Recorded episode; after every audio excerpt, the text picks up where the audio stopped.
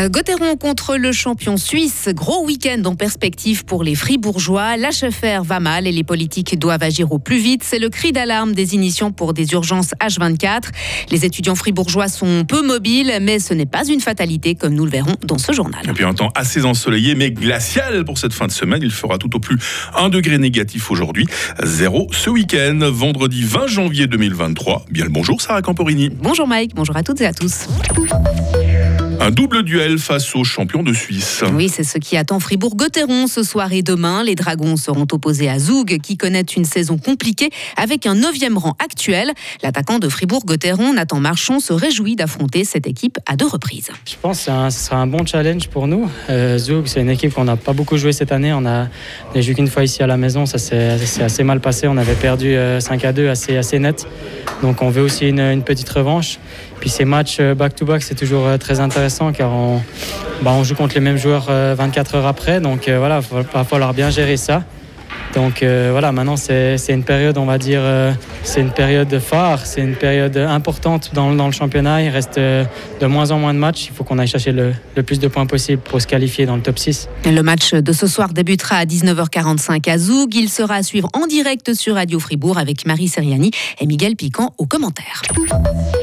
Danse mais calme. Plus d'une centaine de personnes ont assisté à une séance d'information sur l'accueil de requérants d'asile dans l'ancienne caserne de la Poya hier soir. Pas de remous ou de polémiques pendant cette séance, mais beaucoup de questions liées aux conditions d'accueil des réfugiés et à la sécurité.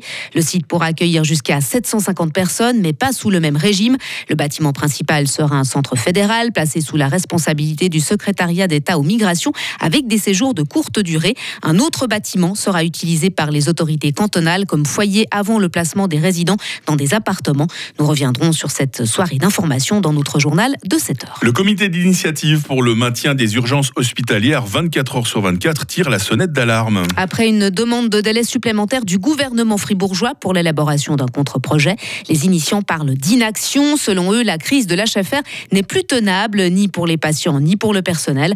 Daniel Savary est vice-président du comité d'initiative pour des urgences de proximité. On espère que les politiques bougent, que les politiques fassent leur boulot, qu'ils ne soient pas unanimes. On en est au stade euh, où le canton de Fribourg nage en plein déni en se disant non, non, tout va bien chez nous puisqu'on vous le dit. Mais non, c'est pas vrai. Il suffit d'aller regarder ce qui se passe l'autre côté des frontières cantonales et se rendre compte que le canton de Fribourg est vraiment de plus en plus un cas particulier où l'hôpital est en train de se désagréger entre les deux centres hospitaliers que sont le CHUV et l'hôpital de Lille. Et ce n'est pas quelque chose inéluctable. Je pense qu'on peut vraiment lutter là contre en offrant à la population ce qu'elle attend, c'est-à-dire des prestations de services publics de qualité. La prochaine étape pour le comité d'initiative est la publication d'une lettre ouverte qui devrait apparaître dans les médias dans moins d'un mois. Passer un, semaine, un semestre à l'étranger, Sarah, tous les Suisses ne sont pas égaux. Étudier quelques mois dans un autre pays, un classique de l'université qui ne l'est finalement pas tant que ça pour certains.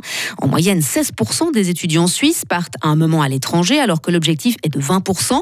Certaines universités font en réalité largement mieux, comme Saint-Gall, ou alors que Fribourg n'envoie que 10% de ses étudiants ailleurs. Il existe néanmoins des moyens afin d'améliorer cette situation. Véronica Favre, responsable du service des relations internationales à l'UNIT Fribourg. Quand les éléments internationaux sont intégrés dans le cursus déjà, quand un étudiant commence à réfléchir qu'est-ce qu'il veut étudier et il étudie les programmes de cours par exemple, que là il voit déjà à quel semestre ce sera bien ou le plus facile pour partir faire un séjour à l'étranger. Que déjà depuis le départ, une sensibilisation pour un, séjour à l'étranger soit faite. Pour rappel, la Suisse est sortie du programme de coopération internationale en matière d'éducation Erasmus en 2014. Et puis, c'était du vent. Joe Biden minimise le tollé autour des documents confidentiels découverts chez lui et déclare à la presse n'avoir aucun regret dans la gestion de cette affaire. Il précise avoir immédiatement remis les éléments en question aux archives et au ministère de la Justice.